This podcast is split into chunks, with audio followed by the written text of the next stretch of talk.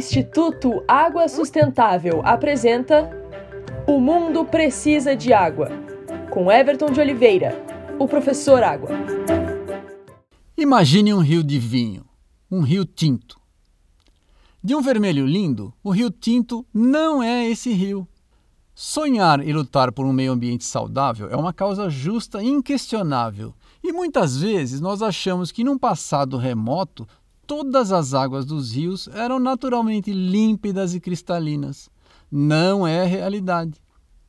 Um rio vermelho, como o Rio Tinto, estaria mais para Marte do que para a Terra, o planeta azul.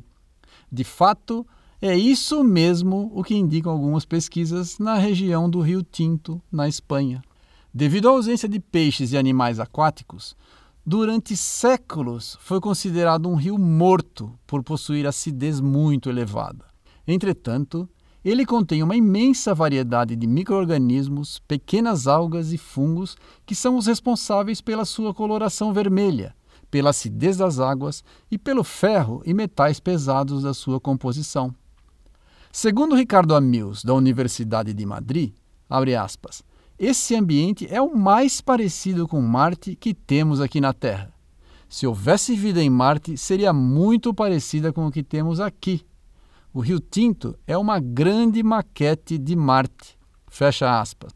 Bem, nessa maquete, a vida em Marte não seria parecida com os marcianos da ficção dos cinemas. Creio que o seu vinho também não. Aqui é o professor Água do Instituto Água Sustentável, porque o mundo precisa de água.